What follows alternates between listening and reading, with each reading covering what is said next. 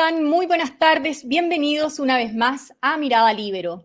Esta tarde la Cámara de Diputados rechazó la idea de legislar la reforma tributaria del gobierno por 71 votos en contra, 73 a favor y 3 abstenciones. El Ejecutivo no insistirá para reponer el proyecto en el Senado, sino que les esperará un año para reactivar la discusión en el Parlamento. Hoy estamos con el diputado Guillermo Ramírez, miembro de la Comisión de Hacienda de la Cámara y próximo jefe de la bancada de la UDI, sobre el rechazo en general a la reforma tributaria del gobierno. Diputado, ¿cómo está? Muchas gracias por atendernos. No, muchas gracias a ti por la invitación, Pia. Diputado, primó finalmente la ideología sobre el diálogo, como señaló el ministro Marcel luego de conocer esta, este rechazo a la reforma del gobierno? Sí, fue así, pero al revés del sentido en que él lo dice. En la izquierda primó la ideología y no hubo diálogo. Ellos presentaron una reforma tributaria muy mala que obtuvo prácticamente nulo apoyo en las voces expertas en materia tributaria o en materia económica. Nosotros desde el día uno le dijimos al gobierno que queríamos llegar a acuerdo, que queríamos conversar, tal como lo hicimos en el acuerdo constitucional. Eh, y el gobierno simplemente se negó a hacerlo. Eh, no estuvo dispuesto a discutir ninguno de los temas que para ellos eran centrales y que justamente eran los más controversiales. No estuvo dispuesto a recibir nuestras propuestas. Eh, y finalmente ocurrió lo que nosotros le advertimos muchas veces al gobierno que iba a ocurrir, que esta reforma así como estaba no iba a ver la luz porque era una reforma muy mala, que rechazaba las pymes, que rechazaba los expertos, que rechazaba las organizaciones sin fines de lucro como fundaciones y corporaciones, eh, que rechazaba la clase media por los impuestos a los arriendos. Eh, al final era una especie como de segundo capítulo de lo que fue la convención. La lógica de yo tengo la razón, lo que yo estoy presentando es lo correcto, lo que usted opine a mí no me importa, el diálogo acá no es necesario, vamos a usar nuestras mayorías y con eso vamos a aprobar el proyecto. Pero no contaban que, con que dentro de sus propias mayorías habían personas que también creían que este era un mal proyecto y no estuvieron dispuestos a votarlo a favor justamente lo que le iba a preguntar, porque hay críticas a Chile Vamos por el rechazo de la iniciativa, sin embargo hubo tres abstenciones y pareos de diputadas del propio gobierno. ¿Se confió el Ejecutivo? Sí, yo creo que al final la soberbia hace que uno se confíe mucho más allá de lo razonable, que uno crea que eh, tiene atributos o virtudes o votos, en este caso, que no tiene. Y el gobierno al final se se tropezó con su propia soberbia, que fue lo mismo que le pasó a la convención. Y cuando yo veo al ministro Marcel eh, decir que esto se perdió por las razones que él da, sin hacer ningún tipo de autocrítica, eh, a mí me recuerda un poquito, por ejemplo, a Elisa Loncón, cuando le echaba la culpa a la fake news de por qué la convención fracasó o le echaba la culpa a distintas teorías de conspiración sin hacer ningún tipo de autocrítica. Acá fue exactamente lo mismo. Cuando el ministro Marcel dice, en un sentido incorrecto, creo yo, que aquí primó la ideología eh, por sobre la razón o el pragmatismo, no se dan cuenta de lo, de lo ideológica que era su propuesta, de lo extrema que era y del poco sustento técnico y apoyo técnico que tenía. Ahora, pero más allá de lo que usted mencionó eh, en un comienzo, que en el fondo no tenía el apoyo de mm, prácticamente ningún sector de la sociedad, decía las clases medias, los emprendedores, ¿cuáles son los aspectos claves por los que usted, los que usted cree que no debía pasar esta reforma? Bueno, esta reforma era una reforma que era demasiado grande y con instrumentos muy torpes. Yo por eso dije en algún minuto que esta reforma no podía ser más mala y lo sostuve hasta el último minuto lo repetía en sala, lo repetía en la comisión y en los medios de comunicación. ¿Y por qué? Fíjese, Pía, que en la reforma 2014 el ministro Arenas, él pretendía recaudar tres puntos del PIB, lo cual es una brutalidad, tres puntos del PIB. Nosotros le dijimos, ministro, esto es demasiado ambicioso, le va a generar un daño brutal a la economía. Eh, y, y, la verdad es que el resultado de esa reforma fue que se recaudó solamente la mitad, un punto y medio del PIB, y nos comimos todos los costos en la economía que una reforma de ese tamaño tenía. Eh, cuatro años seguidos de inversión negativa, dejamos de crecer, dejaron de crecer los salarios. El ministro Arenas destruyó los 30 años de progreso económico que había en Chile. Bueno, esta reforma, la del ministro Marcel, era más grande, en vez de tres puntos del PIB pretendía recaudar cuatro. Y con instrumentos mucho más torpes, instrumentos que se han utilizado en otros países del mundo y que han fracasado. Y por lo tanto era inimaginable el daño que esta reforma le iba a causar a la economía chilena. Y cuando la economía anda mal, los chilenos andamos mal. Mm. Eh, y ahí los que más lo resienten son, por supuesto, las familias de clase media y las familias más vulnerables. Mm. ¿Qué le parece a usted que el gobierno vaya a esperar un año para reponer el proyecto?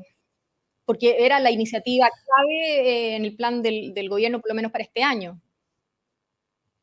Mira, Pía, yo creo que la pregunta es más que cuándo lo va a reponer, es qué va a reponer.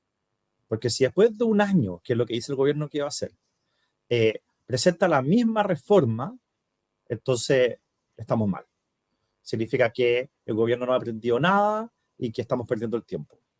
Aquí lo relevante es cuál va a ser la actitud del gobierno, por ejemplo, en materia de pensiones. Nosotros vamos a votar a favor cualquier cosa que nosotros creamos que es buena para Chile, y así lo hemos hecho hasta ahora. Y vamos a votar en contra de todo aquello que nosotros consideramos que hace daño. La reforma tributaria le iba a hacer mucho daño a la economía chilena, la reforma a las pensiones también.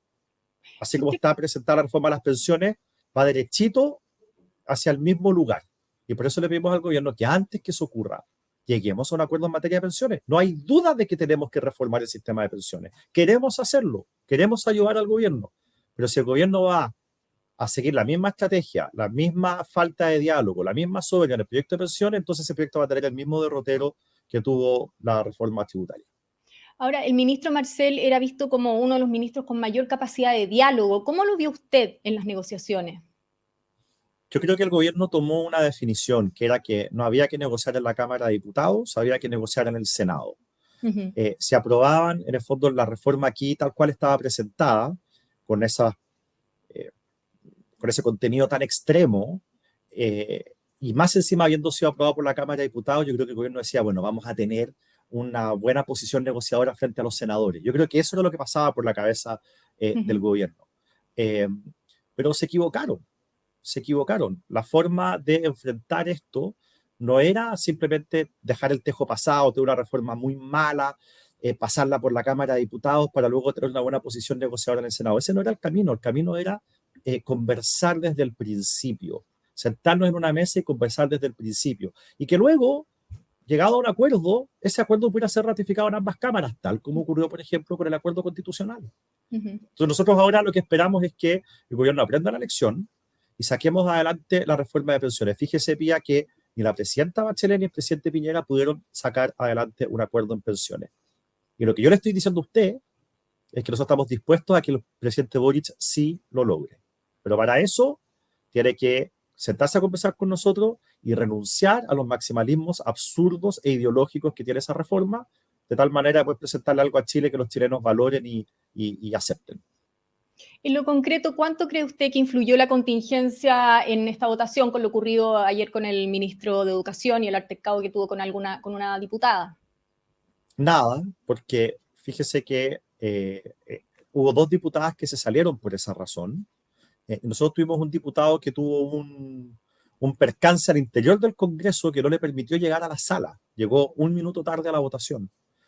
Eh, si hubiesen votado esas dos diputadas y hubiese votado ese diputado, seguíamos nosotros rechazando el proyecto. Por lo tanto, eh, a eso me refería yo, Pía, cuando decía que al oír al ministro Marcelo, al gobierno, apuntar hacia ese tipo de situaciones como las culpables por el rechazo a la reforma tributaria, me acordé de Elisa Loncón. A eso me refiero. Al final, si, si el gobierno va a creer que, si el gobierno cree que este es un problema de simple aritmética, de que había dos votos más, un voto más, un voto menos, eh, va a pasarle lo mismo en la reforma previsional. Acá el problema es de fondo, que es la incapacidad de conversar y de llegar a acuerdos que ha mostrado este gobierno, cuando nosotros como oposición le estamos ofreciendo, le estamos tendiendo la mano para que podamos llegar a acuerdo y sea este gobierno el que pueda hacer ciertas reformas que los gobiernos anteriores no pudieron hacer. Por último, diputado, preguntarle también para que quizás la gente que nos está viendo entienda, ¿qué efectos negativos tiene el que no haya reforma tributaria hoy para la gente común y corriente? Ninguno. Eh, de hecho, vamos a ver que la economía chilena va a mejorar. Eh, estas cosas pasan, yo no sé por qué pasan desapercibidas, pero son muy graves. Chile 2023, de acuerdo a las proyecciones del de, eh, Banco Mundial, eh, va, a ser, va a estar dentro de los cuatro países del mundo que menos va a crecer. Vamos a estar junto con Sri Lanka, Guinea Ecuatorial, que es un país africano donde hablan español, y Rusia, que está en una guerra y con brutales bloqueos económicos. Ahí en ese grupo estaba Chile también. De todos los países de Latinoamérica, Chile va a ser el de peor desempeño, incluso peor que Haití. Bueno, todo eso, entre otras cosas, era por la incertidumbre que generaba la reforma tributaria. Mire, capaz que salgamos de ahí y crezcamos más de lo que se espera y entonces haya más pegas y haya más inversión y eso permita que aumenten los salarios. Yo estoy convencido de que este rechazo puede ser algo bueno para el gobierno si es que lo aprovecha para empezar a generar más certidumbre, para que así la economía mejore y todos los chilenos mejoremos. Eh, si yo fuera el presidente Boric o el ministro Marcel, trataría de mirarlo por ese lado. Muy bien, pues diputado Guillermo Ramírez, muchas gracias por su tiempo y nos encontraremos pronto en otra oportunidad. Que esté muy bien. Muchas gracias a ti, Pia, que te vaya muy bien. Bueno, yo también me aprovecho de despedir, agradeciendo por supuesto su sintonía, en particular la de la Red Libero, que hace posible este programa. Que esté muy bien, nos encontramos en cualquier oportunidad con un nuevo Mirada Libero. El Libero, la realidad como no la habías visto. Haz que estos contenidos lleguen más lejos haciéndote miembro de la red Libero.